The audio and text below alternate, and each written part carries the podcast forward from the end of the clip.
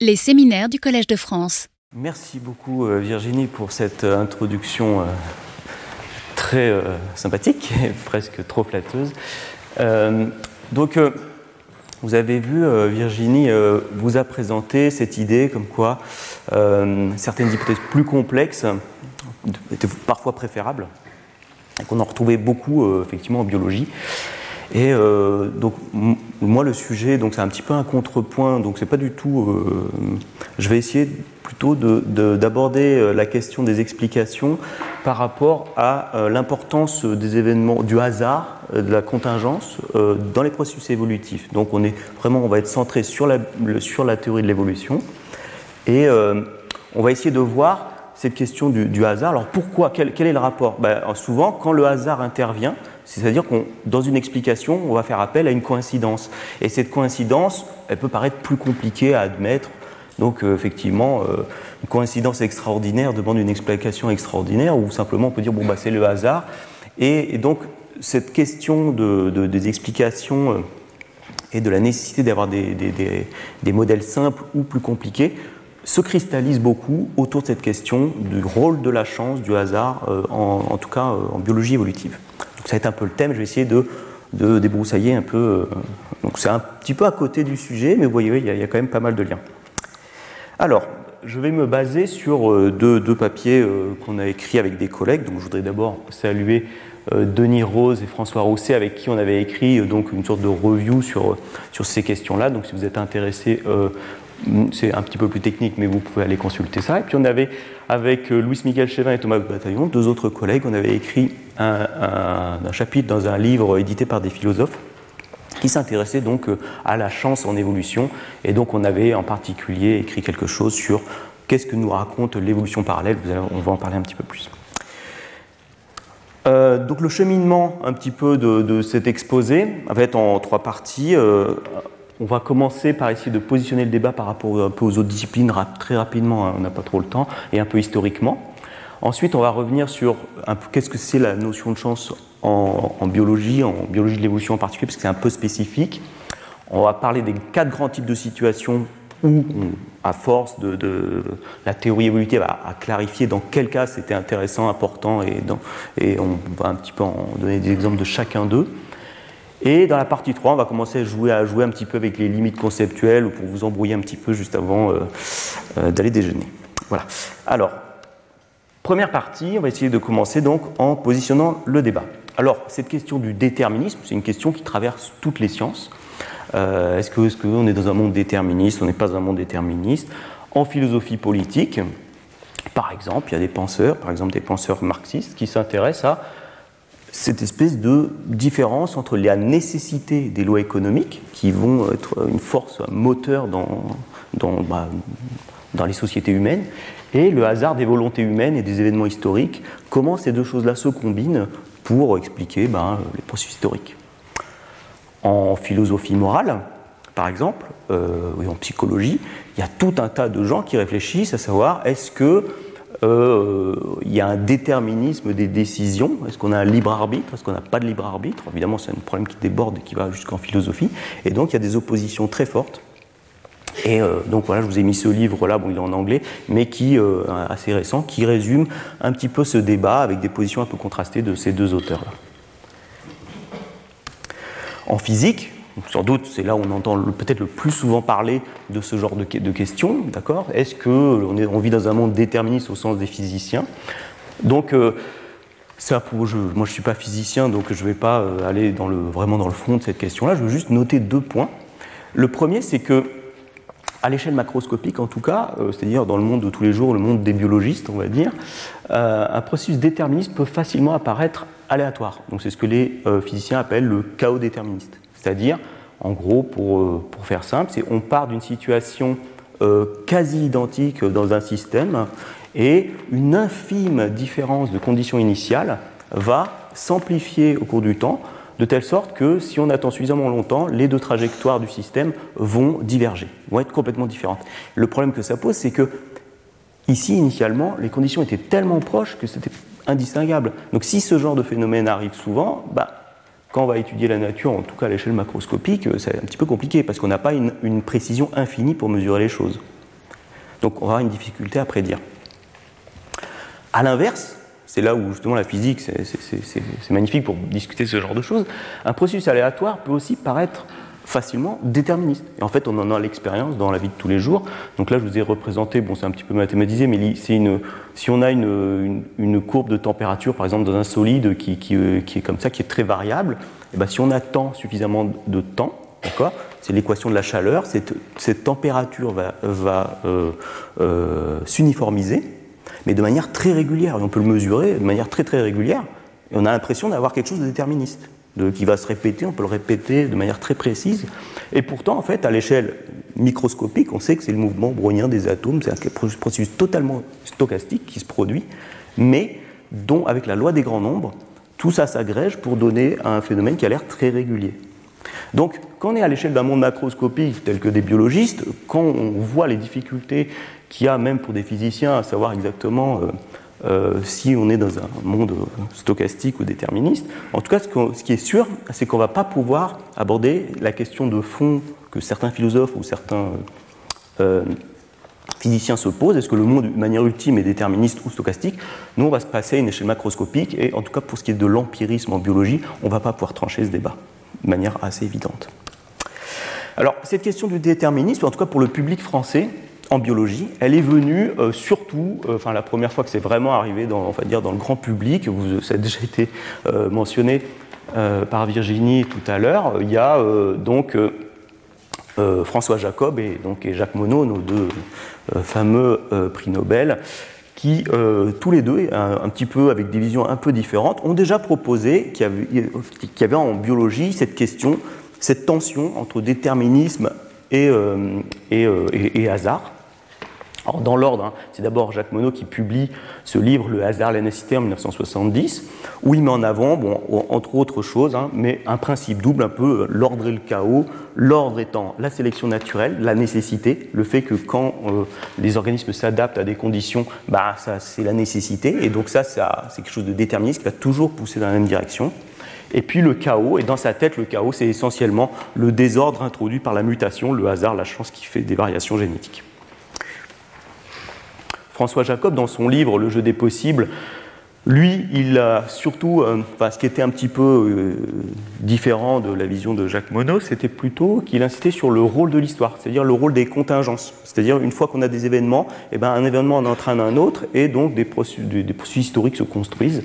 Et c'est ce fameux bricolage de l'évolution qui a déjà été très bien expliqué euh, tout à l'heure avec l'exemple des rotations des parties génitales des moustiques ou des euh, drosophiles, et donc je ne reviens pas dessus. Vous avez vu déjà euh, de quoi on y retourner. Donc ce bricolage de l'évolution, le rôle de l'histoire. Alors pour essayer d'avancer dans, dans, ce débat, parce qu'évidemment il n'y a pas que Jacob et Monod qui se sont posés la question, il y a tout un tas d'autres gens qui se sont posés la question avant eux, et on peut euh, recadrer ce débat euh, autour d'un triangle. Euh, qui représente trois, donc, dont les, trois sommets représentent un peu les trois grandes forces évolutives qui ont été amenées dans ce qu'on appelle la synthèse moderne de la biologie évolutive. Donc la sélection naturelle, la mutation, et la dérive, la dérive, c'est le, tirage aléatoire à chaque génération des individus qui se reproduisent et ceux qui ne se reproduisent pas qui introduit beaucoup euh, d'aléas. Et donc, dans ce triangle-là vont se situer un peu les controverses. Et donc, on peut un peu schématiquement hein, distinguer euh, ce, pôle-là qui est un peu la nécessité, ce que je vous disais, le, fait que la sélection naturelle pousse toujours dans une direction euh, simple, à faire des explications assez simples, parce qu'on veut toujours sélectionner les, quelque chose qui va être optimal, qui va, qui va être bien adapté à l'environnement. Et puis en bas, là, on va voir tout un tas d'autres effets, donc comme la mutation le chaos de Jacques Monod ou, la dérive, c'est-à-dire les échantillonnages aléatoires à chaque génération euh, qui vont introduire euh, du bruit, de la chance, du hasard euh, dans ces processus. Alors, dans la première période, on va dire, de, la biologie évolutive, qui commence avec Darwin et Wallace, on a surtout un débat qui va s'axer entre ces deux pôles, sélection-mutation. C'est-à-dire que euh, les tenants du sélectionnisme vont donc euh, initialement, donc c'est Darwin qui va supposer qu'il y a des petites variations dans tous les sens qui va pouvoir euh, être à l'origine de l'évolution par sélection naturelle qu'il propose. Mais il y a d'autres auteurs, Weissman, Weldon, et à la fin de la période, Fischer, donc qui est un des principaux artisans de la synthèse moderne, a également une vision basée comme ça sur tout un tas de petites mutations qui ne sont pas limitantes et que le processus majeur de l'évolution, c'est la sélection naturelle. À l'inverse, à l'autre pôle euh, de, ce triangle, de cette controverse, on a tout un tas d'autres euh, généticiens de l'évolution, en particulier euh, beaucoup de Mendéliens. Donc au début du siècle, vous savez, il y a l'explosion du mendélisme, la découverte des lois de Mendel et de la génétique. Et donc il y a tout un tas de ces généticiens qui voient, qui observent les mutations effectivement dans les organismes et ils voient que bah, sont répétables entre organismes, qu'il y en a peu, qu'il y a des qu'on les retrouve, etc. Et donc cette idée que la variation va dans tous les sens et n'est pas du tout euh, limitante, ils seraient d'accord. D'accord? Et, jusqu'à Holden, qui est un, avec Fischer un des autres euh, euh, fondateurs importants de la théorie moderne de l'évolution, qui disait très bien que la variation n'est pas disponible dans toutes les directions. Donc on a cette, voilà, donc on va dire tout le début de, l'histoire de la biologie évolutive est vraiment axé entre ce débat entre sectionnistes et mutationnistes. Alors, ça a un peu ressurgi avec les Vaudévaux à la fin du XXe siècle, mais bon, ça a surtout commencé là. La deuxième période, qui est la suivante, 1930-1970, on va plutôt avoir une opposition entre ces deux pôles-là, un peu sur toujours cette opposition entre, entre on va dire, rôle de hasard, rôle de, la nécessité en évolution. Avec toujours ce pôle sélectionniste, on va avoir bah, toujours le même Fischer, mais qui était un peu à cheval sur les deux périodes, qui va, euh, être un, qui va penser que la sélection se passe en grande population avec très peu de hasard.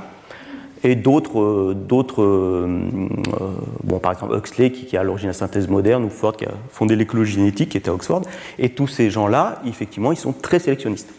Et à l'inverse, on va avoir des biologistes américains comme Wright, qui est le troisième en fait, artisan avec Fisher et Haldane de la synthèse moderne, du point de vue mathématique, qui, euh, lui, va mettre en avant l'importance d'avoir des petites populations et que ça va être très important dans les processus évolutifs. On va voir euh, qui, lui, qui va mettre en avant euh, certains, les effets de fondation, les effets de révolution génétique, etc. Et surtout, à la fin de la période, Kimura, Moto Kimura, un japonais, qui va proposer ce qu'on a appelé la sélection, l'évolution neutre. D'accord? Et qui, où c'est purement aléatoire, la plupart de la variation qu'on voit dans les génomes est d'origine neutre. Et donc ça, ça va avoir une influence énorme, parce qu'effectivement, quand les gens vont commencer à séquencer, voir, regarder les génomes, ils vont s'apercevoir qu'effectivement, beaucoup de cette variation peut être interprétée de manière neutre. La fin, euh, donc la fin du XXe siècle, ça, le, débat s'est décalé, s'est décalé, et on a fini par obtenir il y a toujours une, opposition entre le, le sélectionnisme et, autre, chose, que ça, s'est un petit peu généralisé. Et là, ce qui s'est produit, c'est plutôt euh, donc, pas mal de, théoriciens comme Wilson, Maynard Smith, euh, Hamilton, donc, euh, pareil que tu citais aussi, ou Dawkins, que vous devez connaître, qui, étaient donc, qui sont très sélectionnistes. Et en fait, ce qui s'est produit, c'est une critique d'une vision très sélectionniste de la biologie évolutive et une critique tout azimut c'est-à-dire une critique tout azimut qui inclut tout ce qui a été dit précédemment pour, euh, pour aller contre ça, et en particulier, donc peut-être vous les connaissez, Gould et Leontine, qui ont été euh, très actifs sur ce terrain-là. En partie, ça s'est mélangé avec la critique de la sociobiologie. Et donc, en particulier, donc ce fameux Gould, euh, ici, vous devez peut-être, vous le connaissez, peut-être vous avez même lu certains de ses livres. Et un de ses livres les plus célèbres, Wonderful Life, publié en 89, euh, parle des euh, schistes de Burgess, de l'explosion cambrienne, donc euh, au début, début, on va dire, des temps géologiques, où il dit qu'il y a tout un tas de, nouvelles formes qui sont apparues et que que ce foisonnement-là, ensuite il y a eu quelques lignées qui ont survécu, qui ont donné naissance aux faunes modernes. Et dans ce livre-là, il, il, part d'une expérience de pensée qui est devenue assez fameuse maintenant, parce que chaque fois qu'on parle de ça, on parle de Gaulle, où il dit il faut rejouer euh, replaying life tape, ça veut dire comme si on pouvait rembobiner. Bon, évidemment, aujourd'hui, il n'y a plus de magnéto dans lequel on rembobine, mais bon, à l'époque, il y avait des magnétos, et donc à l'époque de Gould en tout cas. Donc on appuyait sur la touche ici qui était de rembobiner la cassette, mais euh, pour la plupart d'entre vous, je pense que vous voyez de quoi je parle. Et on, rejouait le, le, scénario de la vie, et la question, toute la question est de savoir est-ce qu'on va obtenir la même chose, grosso modo, ou est-ce que ça va être complètement différent Et lui, il disait que du fait de la contingence historique dont on a parlé tout à l'heure, le rôle du hasard en évolution, c'était très peu probable qu'on revoie la même chose. Bon, voilà. Donc en fait, pour retracer un peu ce cheminement, vous voyez qu'on est parti voilà, dans ce triangle des controverses, on a un petit peu tourné en rond euh, euh, au cours de ces débats, mais c'est des débats qui sont permanents en fait hein, dans, la discipline. Alors une des choses notables qui, qui est arrivée, on va dire, au XXIe siècle, c'est une, une nouvelle technologie. Et la nouvelle technologie, ici, c'est ce qu'on appelle l'évolution expérimentale. Alors l'évolution expérimentale, je vais vous en reparler tout à l'heure, c'est l'idée de dire on va faire de l'évolution au laboratoire. Et on va pouvoir le faire. Donc c'est, je, vous en reparler tout à l'heure, mais par exemple, bon, c'est un chercheur euh, célèbre maintenant, Richard Lansky, qui a lancé cette idée euh, déjà à la fin des années 80, où il a fait, il s'est dit tiens, je vais mettre au laboratoire des 12 euh, populations de bactéries Escherichia coli, et puis je vais les faire évoluer indépendamment. Et vu que j'ai 12 réplicas, je vais pouvoir voir à la fin si l'évolution est répétable ou, pas en fait. Je vais, regarder comment ces bactéries changent dans le temps et surtout, entre mes réplicas, je vais voir si c'est toujours la même chose, qu'est-ce qui est différent, etc., Et donc une approche expérimentale du problème. Et quasiment tous ces articles commencent d'ailleurs en introduction pour dire on va pouvoir enfin comprendre est-ce que, l'évolution est répétable, etc., etc. Donc on va en reparler après. Alors après, évidemment, on n'a pas attendu l'évolution expérimentale pour, se dire il y a quand même des observations dans la nature euh, pour savoir un petit peu est-ce que l'évolution est répétable. Et ça, ça vient, euh, c'est le thème de ce qu'on appelle l'évolution parallèle. Donc le parallélisme ou la convergence, c'est l'idée qu'on va avoir l'apparition répétée de caractéristiques donc phénotypiques, c'est-à-dire qu'on voit bien à l'échelle des phénotypes ou génotypiques au niveau de l'ADN des variations similaires, dans des populations en évoluant indépendamment. Donc c'est ça un peu. Et ça, ça s'observe vraiment dans tout le monde vivant. Donc par exemple, vous voyez là, ça, ça se ressemble énormément. Bah, il y en a un, ici c'est un cactus, qui est, donc c'est des plantes qui ont évolué en Amérique. Évidemment, c'est l'adaptation à des, milieux très arides, et ça une, une où on a l'impression que les mêmes solutions d'adaptation à l'environnement ont été trouvées. Euh, mais ça, ça a évolué en Afrique complètement indépendamment. C'est deux groupes euh, qui n'ont rien à voir taxonomiquement. Donc on voit bien qu'il y a une convergence, une paralyse de l'évolution. Si ça c'est vrai, c'est-à-dire que l'évolution est très répétable, au niveau, en tout cas à ce niveau phénotypique, donc très prévisible, et euh, pas vraiment. Si on rejouait le, replaying life de Gould, ben on retrouve la même chose.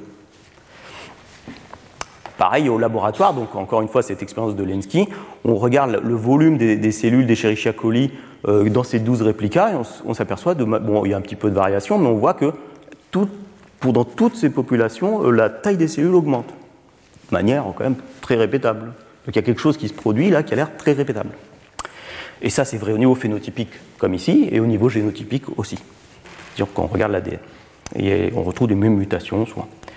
Alors, le problème de cette histoire de l'évolution parallèle, c'est que l'évolution parallèle, c'est euh, quelque chose qui s'observe. Le problème, c'est que la conclusion, l'interprétation qu'on en fait euh, est extrêmement variée. Alors, je vous ai mis un petit listing à la Prévert de toutes les affirmations contradictoires qui ont pu être produites, enfin toutes non, parce qu'il y en a sans doute encore d'autres, bah, je vous en ai fait un échantillon, euh, d'affirmations qui sont évidemment complètement contradictoires les unes avec les autres. Donc, initialement, le fait qu'il y ait de l'évolution parallèle, ça a été utilisé comme une preuve de l'existence de Dieu et d'un design. Donc ça, par exemple, dans les écrits de Newton, par exemple, il dit très clairement le fait qu'on va retrouver des formes euh, qui se ressemblent dans la nature, bah, c'est bien la preuve qu'il y avait un design. Si un design, c'est qu'il y a un designer, et donc il y avait Dieu. Notre, par exemple, euh, l'évolution parallèle, c'est aussi euh, l'idée que le darwinisme va être complètement faux. Parce que comment expliquer cette récurrence juste avec euh, le principe de sélection naturelle, on ne voit pas du tout. Donc ça, donc c'est Bergson, donc un, de nos philosophes nationaux, qui avait donc euh, avec son élan vital, c'était ce qui manquait au darwinisme pour expliquer ça. Il s'en servait pour, euh, pour justifier sa, philosophie. Après, évidemment, il y a des gens qui ont dit que le micro-mutationnisme était faux. Parce que si au niveau génotypique on trouve des mutations de manière répétée, c'est-à-dire que la variation n'est pas possible dans toutes les dimensions, dans toutes les directions. Et ça, c'est une critique qui est quand même assez, bonne, je pense, et qui a été faite, vous voyez, déjà dans les années 30. Euh, que la sélection est toute puissante. Alors là aussi, euh, évidemment, euh, si, ce que je vous dis, hein, si on voit que la sélection de manière répétable, comme avec les cactus et les euphorbes, produit les mêmes choses, on voit bien que c'est ça qui est à l'œuvre, que donc l'évolution parallèle, c'est vraiment quelque chose qui prouve que la sélection est toute puissante. Mais on pourrait dire aussi que la synthèse moderne est incomplète, parce que ça ne va pas expliquer toutes ces coïncidences qu'on retrouve ou que le hasard compte, puisque là, le, puisqu'on va retrouver à chaque fois des solutions de certaines mutations et pas d'autres, et donc l'identité de ces mutations est importante. Et donc finalement que le hasard n'a pas d'importance. Vous voyez, tout ça est totalement contradictoire, hein, puisque l'évolution retrouve les mêmes solutions de manière répétée et prévisible. Donc, vous voyez, on peut utiliser cette observation euh, d'évolution parallèle pour dire à peu près ce qu'on veut. Donc la question c'est, euh, qu'est-ce qu'on va faire un peu du bilan de, tout ça? Donc il y a beaucoup de controverses, vous voyez, il y a beaucoup de confusion sur certaines de ces observations. On peut expérimenter maintenant avec euh, l'évolution expérimentale, comme je vous disais. Bon, ça reste un petit peu limité parce que bon, on ne peut pas non plus refaire jouer des millions d'années. Et donc, qu'est-ce qu'on peut dire maintenant, au début du XXIe siècle, sur ce rôle du hasard en, évolution? Donc, on a fini la première partie, on va essayer maintenant de, essayer de, qu'est-ce qu'on va faire de tout ça? Alors, c'est notre deuxième partie. On va commencer par essayer donc de, maintenant qu'on a mis un peu à plat ce, panorama un petit peu confus euh, historique, voir si on ne peut pas y voir un petit, peu plus clair. Alors déjà, on va essayer de définir ce que c'est la, qu'est-ce qu'est la notion de chance en biologie, parce qu'elle est assez spécifique. Elle est même très spécifique. La première idée, c'est que le hasard en, biologie s'interprète de manière intéressante comme quelque chose qui va être indépendant vis-à-vis de l'adaptation. Donc c'est quelque chose de tout à fait spécifique. Ça n'a rien à voir avec la notion de chance qui existe dans d'autres disciplines, d'accord euh. Donc, et donc c'est pas du tout lié au débat sur le déterminisme physique. Hein. On a vu qu'on n'allait pas s'intéresser avec cette question. Et euh, alors c'est vrai que s'il y a des physiciens dans la salle, je ne sais pas, euh, il y a des liens il y a beaucoup de gens qui ont essayé de faire un lien entre la, génétique des populations formelles et théoriques avec, par exemple, la thermodynamique. Et il y a des formalistes, c'est très possible de plaquer les formalistes, mais il y a des, euh, ça marche assez bien d'ailleurs. C'est pas très intéressant parce que ça, produit, ça répète juste les modèles qu'on connaît déjà, mais ça c'est possible et ça a déjà été fait. Je vous renvoie à cet article pour s'il y a des spécialistes que ça intéresse. Alors, pour pour essayer de vous comprendre qu'est-ce que ça veut dire, euh, cette idée d'indépendance par rapport à l'adaptation, on va introduire une notion qui est la notion de paysage adaptatif, parce que la notion de paysage adaptatif, c'est quelque chose qui permet de, bien raisonner sur pas mal de ces sujets. Un paysage adaptatif, donc c'est quelque chose qui est très utilisé en biologie évolutive. Qu'est-ce que c'est? Bah, C'est l'idée que, par exemple, imaginons qu'on a deux traits, par exemple, là, la taille et le poids, mais ça peut être n'importe quoi, n'importe quel trait d'organisme. Il peut y en avoir plein, plein, plein. Là, j'en ai mis que deux. Et puis on va avoir euh, la valeur sélective ici, euh, ce qui est le troisième axe. Donc la valeur sélective, c'est ce dont parlait tout à l'heure Virginie, la, euh, la, fitness ou la valeur sélective, c'est la capacité à produire plus de descendants, qui est la, la métrique en fait qui mesure l'intensité de la sélection naturelle qu'on utilise en biologie évolutive. Alors, donc selon les traits qu'on a, eh ben, sur ce paysage, on va pouvoir dire, on va pouvoir lire, bah, c'est quoi la, valeur sélective correspondante à ce phénotype-là. Et donc ici, dans un paysage comme ça, on voit que le phénotype optimal est en haut de la montagne. Ok, jusque-là, c'est pas très compliqué. Ok. Maintenant, imaginons qu'on se situe euh, au point rouge, c'est-à-dire qu'on on étudie une population, un individu qui a un génotype fixe, un phénotype fixe, qui est situé, qui a ses valeurs phénotypiques données, qui a donc une valeur sélective ici. Et on va étudier tout un tas de mutants autour de ce, euh, de ce phénotype qu'on regarde au laboratoire, par exemple. Et ces mutants-là, on va les représenter par tous ces petits points jaunes. Ben, quand on dit que la mutation est aléatoire, en fait, ce qu'on est en train de dire, c'est que les mutations là, elles vont aussi bien augmenter ou diminuer la valeur du trait 1 ou la valeur du trait 2, indépendamment de où se trouve l'optimum pour la valeur sélective. En fait, les mutations, elles arrivent indépendamment de l'effet sur la finesse euh, qui est conféré.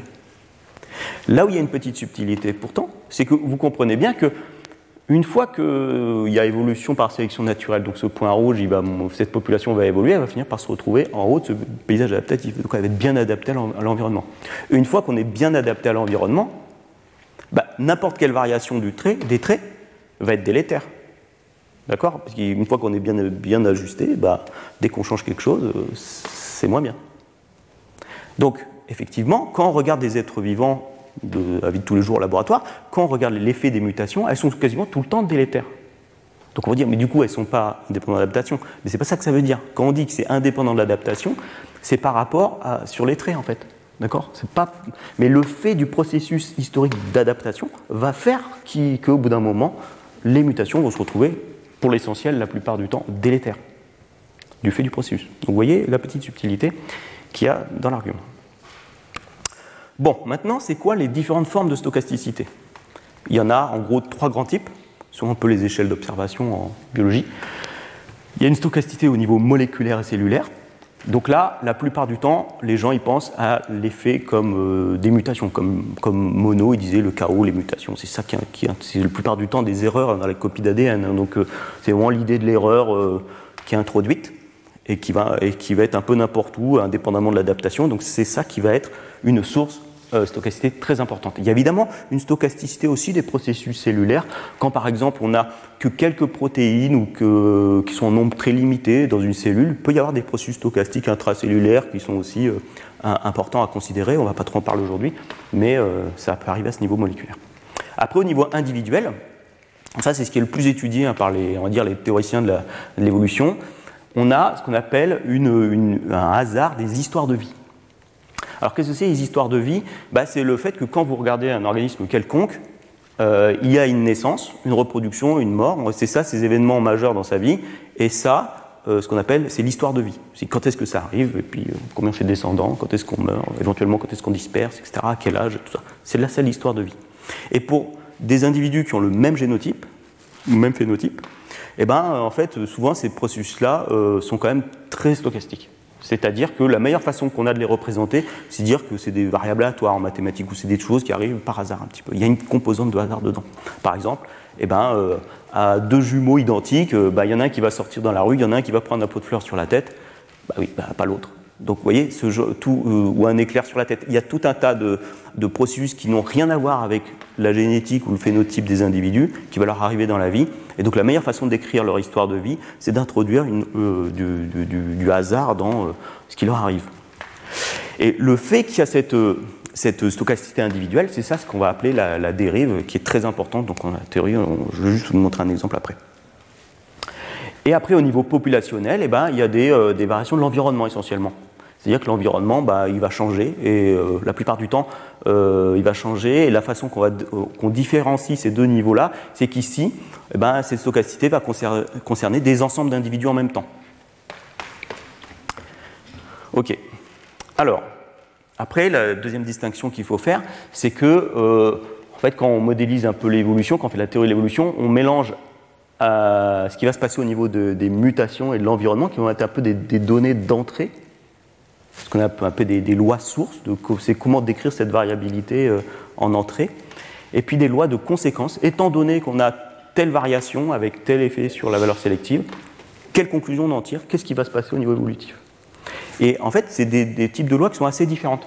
Et tout ça, c'est ce qu'on appelle les, toutes les équations de la génétique des populations.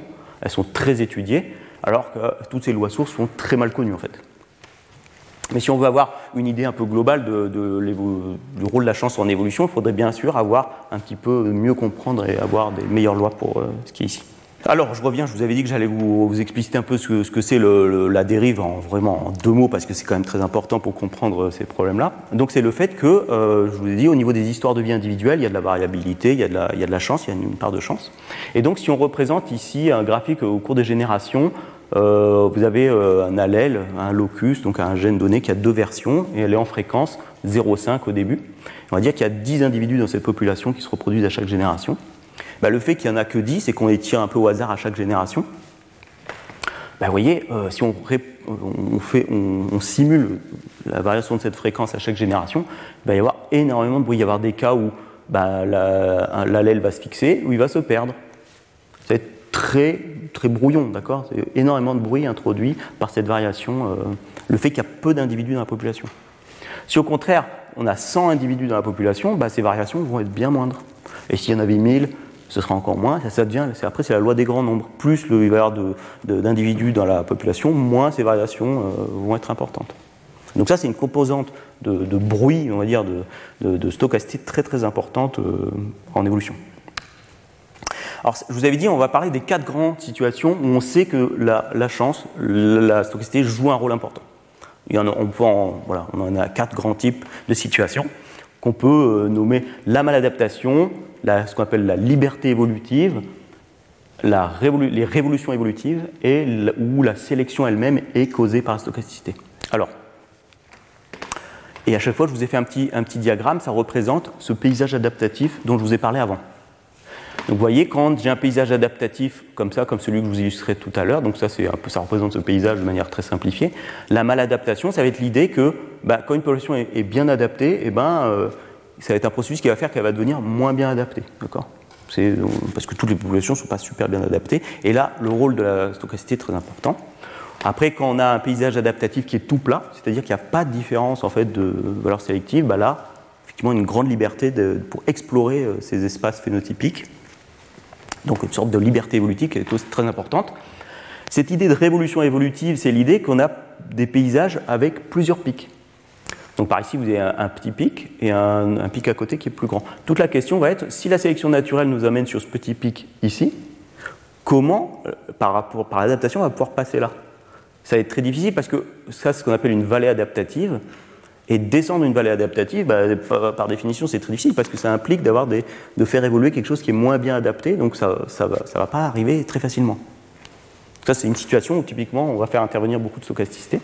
Puis à la fin, donc voilà où le fait qu'il y ait de la stochasticité dans la population, ou dans, le, dans la situation, va faire qu'en fait, c'est les pressions de sélection elles-mêmes qui changent.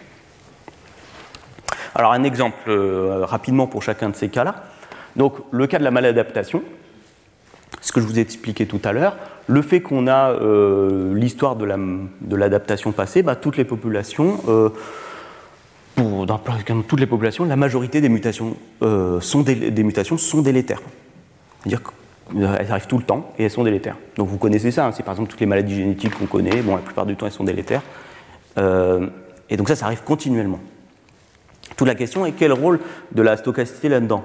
Alors là, c'est un point peut-être technique, mais si on était dans une population très très grande, on a toujours un flux de mutations qui amène ces mutations délétères, et puis, en fait, la sélection qui les enlève. Donc en fait, on a un équilibre dynamique ou un, processus qui amène cette variation et un processus qui les, qui les, élimine. On arrive à un équilibre qui n'a rien de stochastique, en fait, qu'on peut prévenir en fait, de manière très très euh, simple.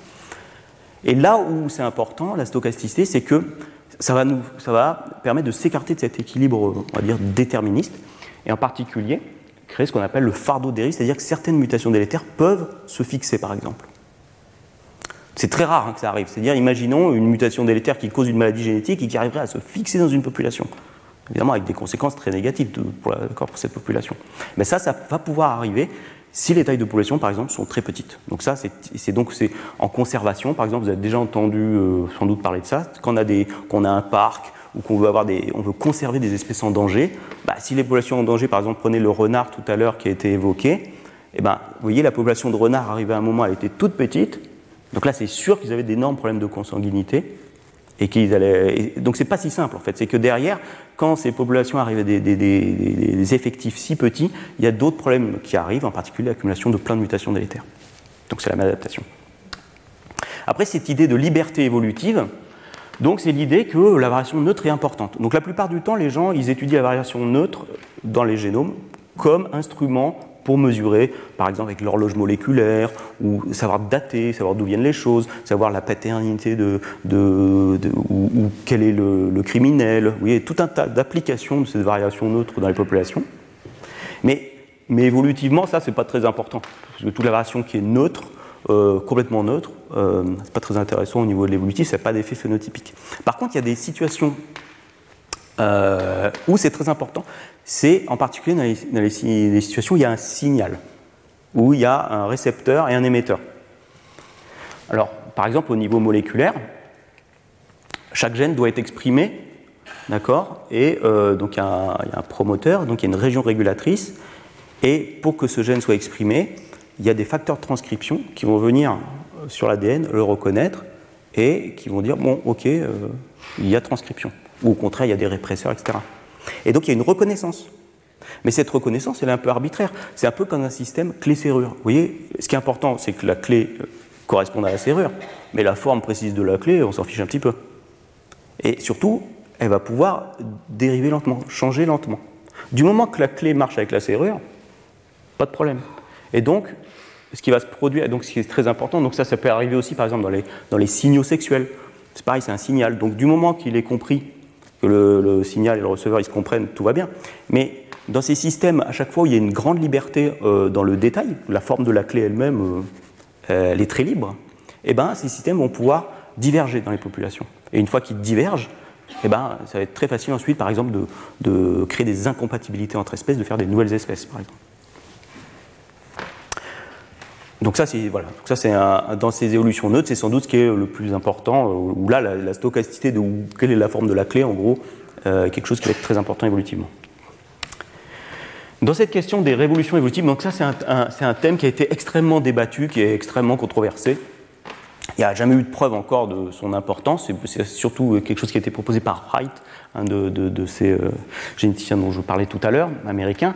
Lui il disait que pour euh, voilà, une situation avec deux pics, eh ben, l'adaptation, euh, pour pouvoir passer du pic là au pic là, il va falloir qu'il y ait un événement de dérive, un événement, va, par exemple, on va avoir une réduction de la taille de la population importante, et on va pouvoir passer de ce pic là à ce pic là en bougeant suffisamment le système. Euh, d'accord si les fréquences changent beaucoup parce qu'il y a beaucoup de dérives, on va pouvoir passer de l'un à l'autre. Donc ça, ça a été très étudié pour savoir si vraiment ça pouvait arriver ou pas. C'est quand même assez difficile. Et puis surtout, il y a des idées concurrentes. Il y a l'idée que euh, ben, euh, c'est possible que temporairement, en fait, il y ait une sorte de pont comme ça entre, qui, temporairement qui existe et que là, effectivement, le chemin pour passer de l'un à l'autre pourrait être très facile par pure sélection naturelle, et qu'ensuite ce, pont disparaisse, on revienne à cette situation-là, et donc on a un peu l'illusion d'une situation de, de pic multiple, mais en fin de compte, il n'y a jamais eu besoin de stochasticité pour passer de l'un à l'autre. Donc c'est un sujet qui est assez, assez tordu, mais difficile à, prouver dans un sens ou dans l'autre. Un exemple de ça, par exemple, c'est quand on va sous les tropiques en Amazonie, on, y a plein de papillons colorés, et là, les héliconus sont très très étudiés parce qu'ils ont plein de, couleurs sur leurs ailes, et ce qui est intéressant, c'est qu'il y a un autre groupe de papillons, euh, les, les euh, qui sont donc un autre groupe de papillons, et on peut voir qu'ils ont aussi les mêmes patrons d'ailes. Mais c'est d'accord, c'est des papillons des espèces qui n'ont rien à voir. Ils se copient. Ça, a attiré l'attention de plein de biologistes d'évolution, comment ça, ça peut marcher Comment ça peut évoluer? Effectivement, pourquoi déjà ils se copient bah, C'est parce que, en fait, en particulier, certains sont toxiques. Et, donc, si euh, les, oiseaux arrivent, commencent à en goûter un, euh, c'est pas bon, ou voilà. Ensuite, l'oiseau, il, il, réfléchit, il va pas recommencer. Et donc, plus si on copie euh, une espèce toxique, bah, on se fait moins manger par les oiseaux. Le problème, c'est comment on fait évoluer ce genre de choses. Parce que, vous voyez, comment, dans cette espèce, euh, par exemple, on passe de là à là. Parce que dès qu'on est, quand est ici, c'est bien, mais dès qu'on va s'écarter de ce patron de coloration, bah, du coup, on va plus ressembler à rien. Du coup, on va se faire manger par les oiseaux. Donc c'est typiquement une vallée adaptative. Comment on passe à travers cette vallée? Comment le phénotype peut passer de là à là? On a l'impression qu'on passe de là à là, et, qu'au milieu, c'est très mauvais d'y être. D'accord? Donc ça, c'est le genre de situation qui, sont, euh, sont difficiles à expliquer, où euh, cette question des révolutions évolutives a été mise en avant, par exemple. Et dernier, dernier, dernier cas, donc c'est quand, et sans doute le plus important, c'est quand euh, le fait qu'il y ait de la, stochasticité, du hasard dans la, nature, fait qu'on va avoir, que ça va changer les pressions de sélection, changer la nature de la sélection, la direction de la sélection. Alors, il y a deux grandes catégories de traits pour lesquels ça arrive, pour lesquels c'est bien étudié. Ce qu'on appelle la robustesse, globalement, et l'évolvabilité. Alors, ce pas des très jolis mots.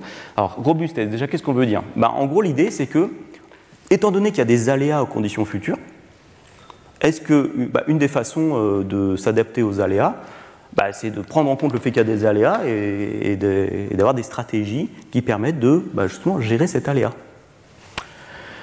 Euh, donc c'est par exemple euh, tout un tas d'adaptations pour limiter l'effet des aléas futurs.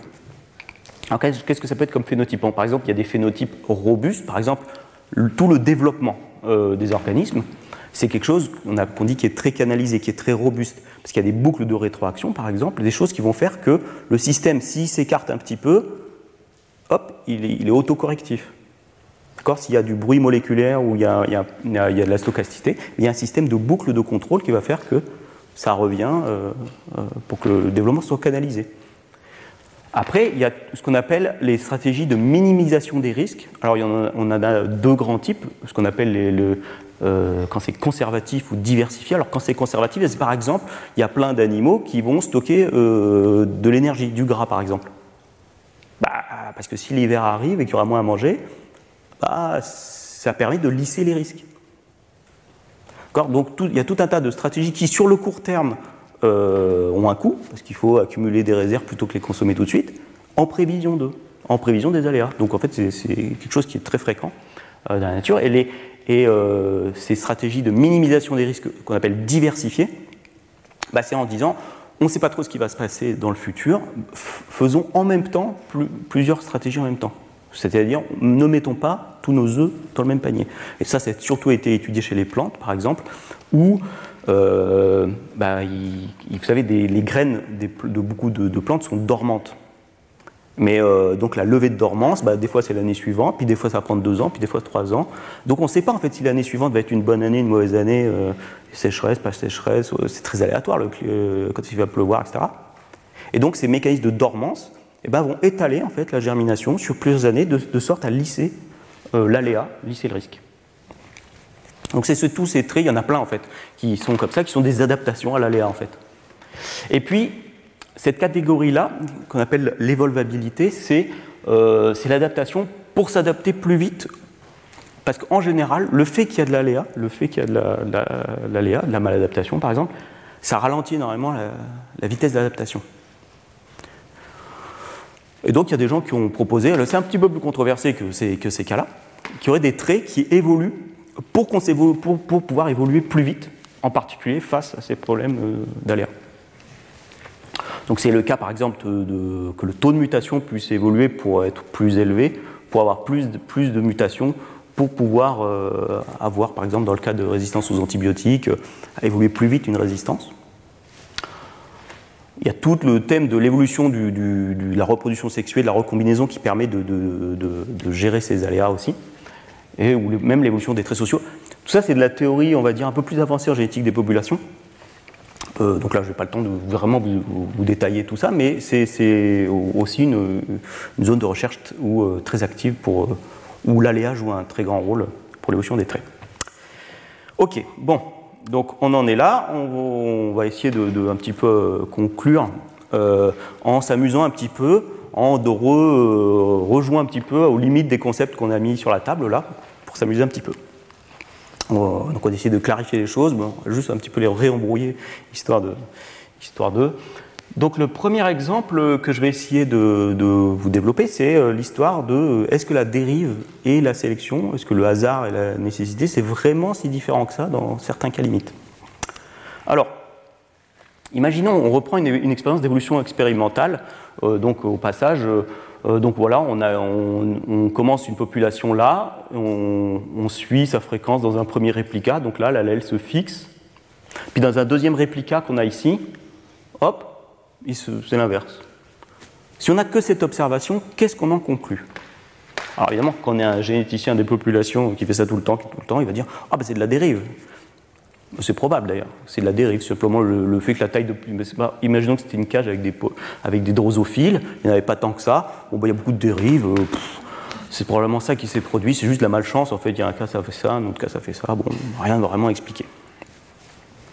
Mais quelqu'un pourrait très bien dire Ah oui, mais là, euh, en fait, vous pensez que c'est des réplicas de la même situation. En fait, il y a peut-être des différences environnementales subtiles qui ont fait que ici, cette allèle était favorisée par sélection naturelle, et ici, euh, non, était défavorisée. Simplement, vous n'êtes pas capable de mesurer l'environnement de manière suffisamment fine pour vous en rendre compte. Et effectivement, ce n'est pas évident à répondre à cette critique. D'ailleurs, au passage, cette, technique d'utiliser des cages à population de l'évolution expérimentale, ça a été inventé par euh, euh, Philippe Lhéritier et Georges Tessier. Donc, ne sont pas très connus en France, mais pourtant qui sont euh, euh, qui ont été, euh, c'est les premiers à avoir inventé ce, dispositif en cage avec les drosophiles au début des années 30. et ils faisaient des compétitions avec des, mutants de mouches qu'on peut, avec des mutants visibles pour pouvoir regarder justement les changements de fréquence, etc. On s'est dit, bon, bah, pour répondre à cette question, prenons des bactéries. Parce que là, le problème de la dérive, il y a, on peut prendre des très très grandes tailles de population. Donc ça, c'est par exemple une étude que j'ai faite dans mon laboratoire on s'est dit, bon, on, va, va prendre des Escherichia coli, on va les mettre avec une protéine fluorescente verte pour pouvoir les reconnaître d'autres, donc euh, soit verte, euh, soit rouge par exemple, pour pouvoir les distinguer.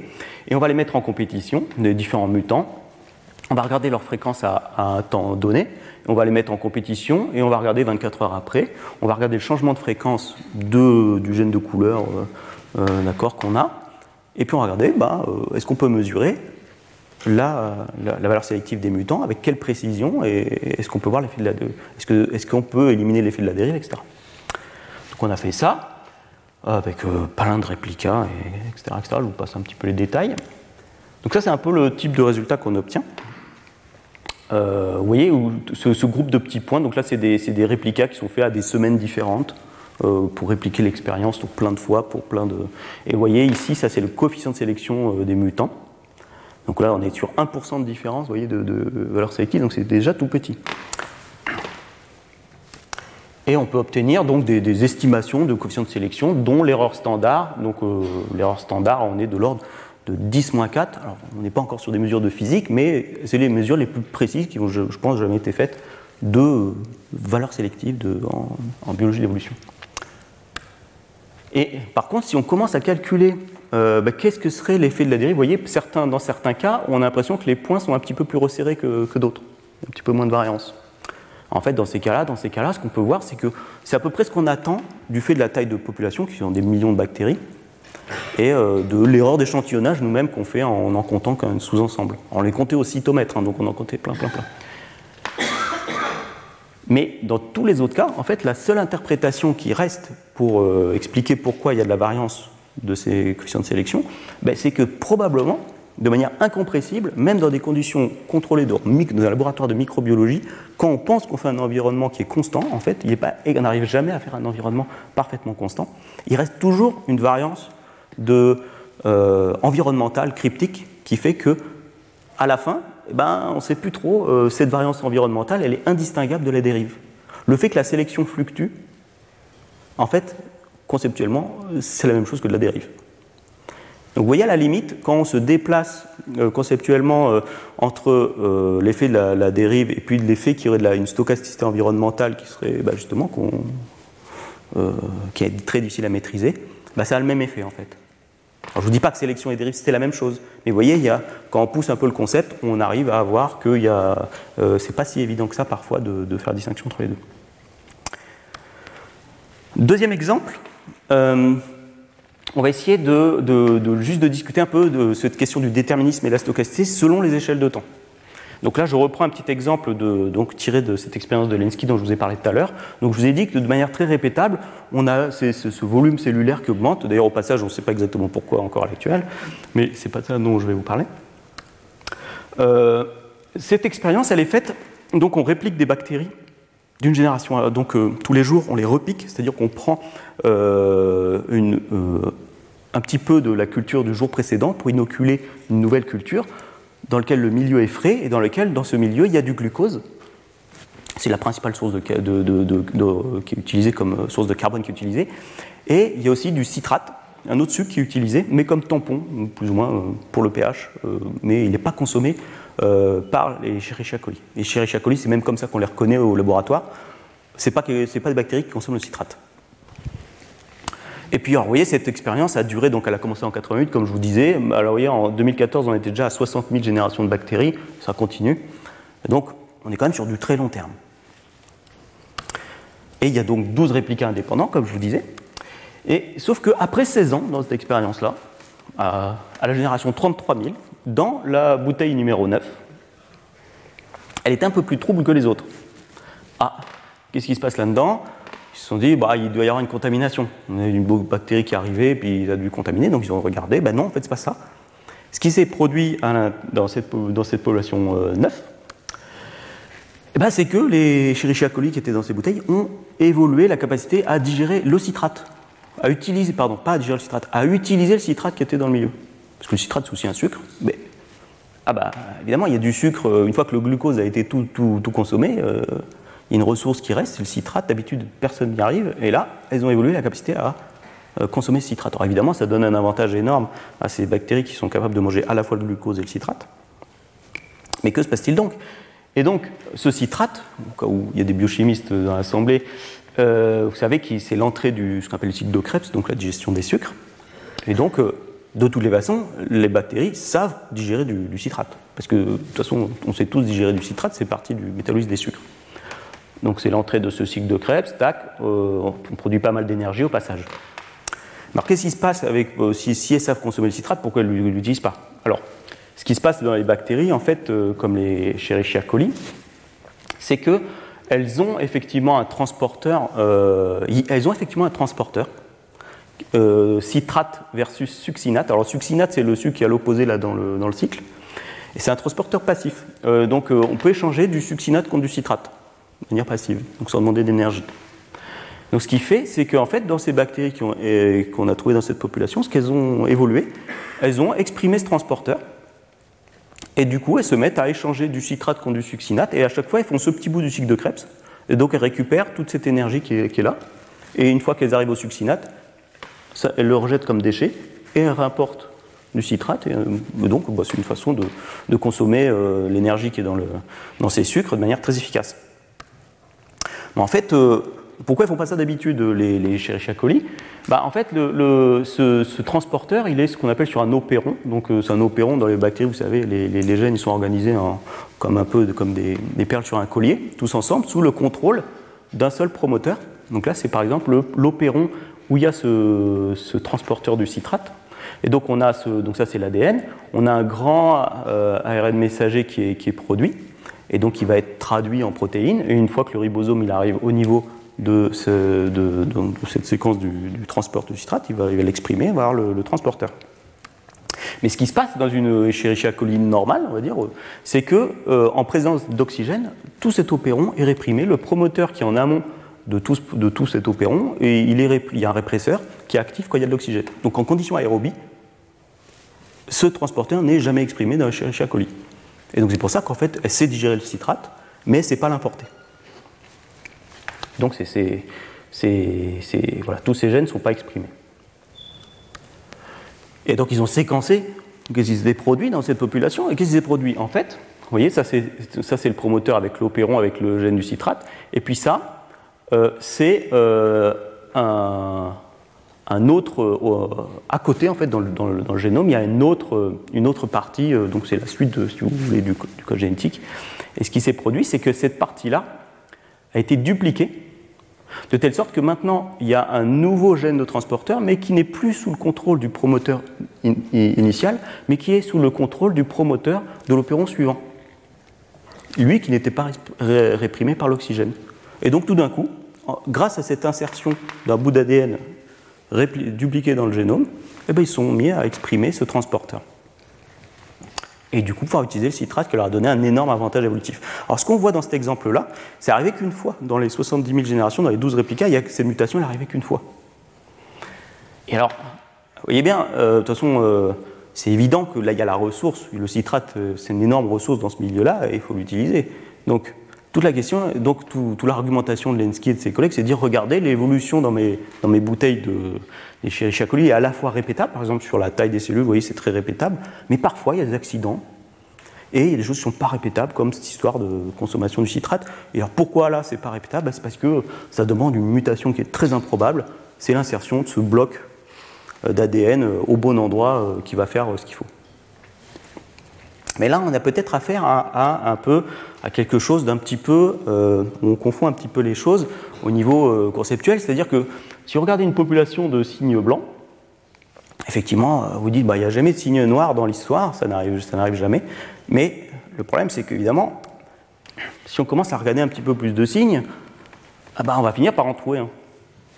Là, les mutations dans le génome, il y en a toutes sortes, de toutes, toutes qualités, on finit par tomber dessus. Et évidemment, si on regarde encore plus de signes, bah là, en fait, non seulement on va s'apercevoir que ça n'arrive pas une fois, mais que ça arrive plein de fois. Donc souvent, la question de est-ce que c'est répétable, est-ce que c'est pas répétable, c'est souvent une question d'échelle. Et donc c'est un peu ça le, problème dans ces expériences d'évolution expérimentale, c'est qu'on ne peut les faire qu'à une certaine échelle, mais on se doute bien, enfin c'est toute la question, elle est encore ouverte hein, d'ailleurs, mais, que moi, si je devais faire un pari, je pense que toutes les populations d'Escherichia coli dans cette expérience vont finir par consommer le citrate. Parce qu'évidemment, il y a une énorme ressource à exploiter. C'est qu'une question de temps avant qu'elles trouvent euh, une mutation qui leur permette d'exprimer leur transporteur. D'accord Mais simplement, le taux de mutation étant faible, il va falloir attendre qu'il y ait plein d'événements, plein, plein, plein d'événements, et on va finir par. Et si on attend souvent, ces événements vont, être quasiment sûrs de survenir. Donc vous voyez, selon l'échelle de temps à laquelle on se place, le nombre de tentatives, bah, quelque chose qui peut paraître totalement improbable à une certaine échelle va se retrouver bah, quasiment certain à une plus grande échelle. Ah, mais évidemment, là, on est, euh, c'est quelque chose de tout à fait testable. On verra bien euh, si la prédiction que je fais aujourd'hui se révélera vraie, ou je ne sais pas s'il y aura le temps d'ailleurs, mais bon, on verra bien. Ok, je vais terminer euh, cet exposé avec un dernier petit exemple où là, l'idée, ça va être de, vous, parler de bah, que des fois, c'est mélangé. C'est-à-dire que l'effet de la, stochasticité et, de, la, dérive et de la section sont complètement et de manière imbriquées à un point qu'on ne peut plus trop savoir à faire, on ne sait plus si on a affaire à quelque chose de stochastique ou déterministe, qu'on est un peu entre les deux. Donc ça va être assez bref. Ce que j'ai appris ici des processus stochastico-déterministes. Il faut que je, m'arrête, hein, il est quelle heure? Non, ça va un peu. D'accord, bon, de toute façon, j'ai quasiment fini là. Donc, c'est quoi cette idée de processus stochastico-déterministe? Bah, Où les deux se produisent en même temps et où c'est difficile de les distinguer. Alors, on m'a dit que je travaille sur les chromosomes sexuels, je me suis dit bah, je vais euh, profiter de l'occasion pour montrer, pour en parler euh, un tout petit peu. Donc vous savez, les chromosomes sexuels, c'est, euh, bah, vous les connaissez, hein. il y a le chromosome Y qui est, tout petit, qui ne recombine pas avec le X, en tout cas chez les mammifères, et qui est très dégénéré, c'est-à-dire qu'il a perdu plein de gènes. Et c'est quelque chose, donc ça n'arrive pas que chez les mammifères, hein. chez plein d'autres animaux, chez plein de plantes, c'est la même chose qui arrive. Quelque chose qui arrive de manière très récurrente, cette dégénérescence des chromosomes sexuels. Donc il y a évidemment plein de théories qui ont été proposées pour expliquer ça. Ces théories sont assez compliquées. Mais pour schématiser, il y a une théorie classique qui dit que, en fait, il y a une première étape qui va être l'arrêt de recombinaison. L'arrêt de recombinaison entre ces deux chromosomes va être quelque chose de quasiment certain. Et la raison pour laquelle on va arrêter la recombinaison entre ces chromosomes, c'est parce qu'il y a des mutations qui donnent un avantage dans un sexe et un désavantage dans l'autre. Et le fait d'arrêter la recombinaison, ça va permettre à des mutations qui sont par exemple avantageuses chez les mâles de retrouver toujours chez des mâles. Donc si elle se retrouve sans recombinaison sur le chromosome, avec le, locu, le gène qui détermine le sexe, s'il ne recombine plus, ben, la mutation qui est avantageuse chez des mâles, elle va rester chez des mâles vu qu'elle sera sur un Y.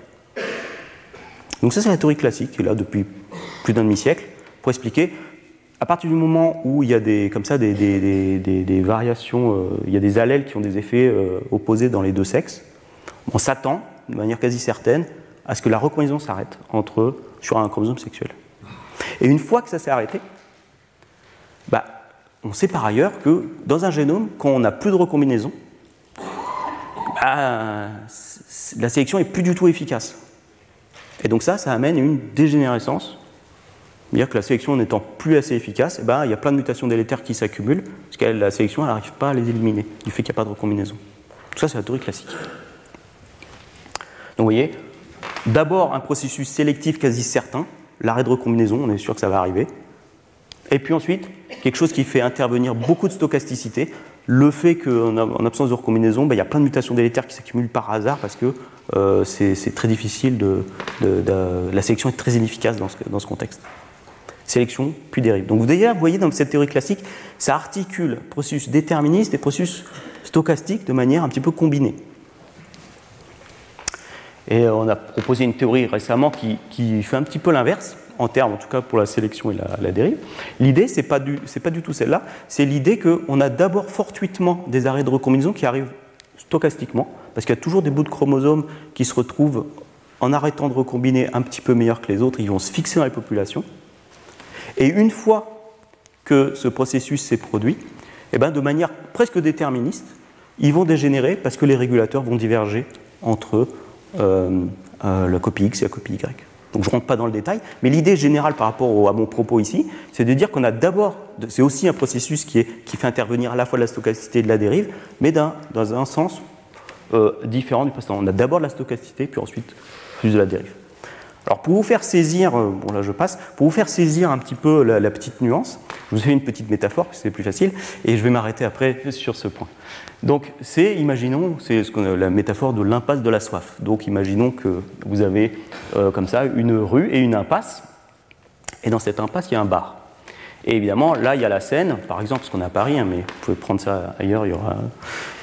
Et tout le problème, il est que on va faire la mesure de la stochasticité, ça va être ce que va servir le bar. S'il n'y a que de la limonade, les clients rentrent, Là, il va y avoir très peu de stochasticité dans le, dans le système parce que les gens, quand ils boivent que de la limonade, ils marchent à peu près droit et ils vont pouvoir partir de l'impasse de la soif sans se noyer dans la Seine. Mais si on dit que, qu'au contraire, on va avoir euh, du whisky qui va être servi dans ce bar, bah là, ce qui va se produire, c'est que les, bah, les, gens qui boivent du whisky, on va, modéliser ça un peu comme processus stochastique, c'est-à-dire qu'ils ne marchent plus tout à fait droit. Et ils prennent, évidemment, s'ils ont vraiment bu beaucoup de whisky, vu qu'ils marchent tellement pas droit qu'une une fois qu'ils vont sortir de l'impasse de la soif, ils vont longer la scène, c'est à peu près sûr qu'ils vont tomber dedans. Eh bien, il y a deux façons de voir du coup l'évolution des chromosomes sexuels dans cette histoire. Le scénario 1, c'est qu'en fait, il y a, un seul bar en ville. Donc évidemment, la métaphore, ça ne s'applique pas trop à Paris parce qu'il y a quand même pas mal de bars. Mais imaginons qu'il y a un seul bar en ville, et c'est celui qui est dans l'impasse de la soif. Donc, de toute façon, il n'y a pas le choix, pas le choix du bar. Tout le monde va à ce bar-là. Par contre, c'est ça, c'est déterministe, d'accord? De toute façon, on va aller boire un coup, on va forcément à ce bar-là. Mais une fois qu'on est dans ce bar-là, par contre, on a le choix de boire de la limonade ou du whisky. Donc c'est là la stochasticité qui va jouer. donc c'est que les clients qui vont boire du whisky qui vont tomber dans la scène. Pour les chromosomes sexuels, ça voudrait dire, c'est que dans les populations où on a beaucoup de, stochasticité, où ben, euh, ça va être assez facile de faire dégénérer ce chromosome Y. Dans les populations de grande taille, tout ça, ça ne va pas arriver. Ils ne vont pas tomber dans la scène, le chromosome Y ne va pas dégénérer. Donc vous voyez, d'abord, euh, quelque chose de déterministe, on va forcément à ce bar, et ensuite, bah, selon ce qu'on boit, eh ben, on va tomber ou pas dans la scène. Le scénario 2, c'est qu'en fait, il y a plein de bars en ville. Il n'y a pas que celui de l'impasse de la Seine, il y en a en fait plein, plein, plein. Et la plupart ne sont pas à côté de la Seine, ils ne sont pas dans des, impasses. Mais euh, celui de l'impasse de la Seine euh, sert que du whisky. Donc là, il n'y a pas de stockage. on rentre dans ce bar-là, malheureusement, on va sortir, on va tituber. Et bien donc, à force d'échantillonner tous les bars de la région, le jour où on va tomber sur le bar de l'impasse de la soif, on est quasiment sûr de tomber dans la Seine. Donc vous voyez, selon qu'on mette la stochasticité euh, au début, euh, comme ici, ou à la fin, on a des scénarios qui n'ont strictement rien à voir. Mais dans les deux cas, on, articule des scénarios qui mélangent une partie de stochasticité, une partie de, euh, déterminisme, de sélectif. Donc je vous laisse méditer, euh, hein, puisque c'est l'heure de l'apéro, sur ces possibilités. Je vous remercie pour votre attention. Retrouvez tous les contenus du Collège de France sur www.colège-2-france.fr.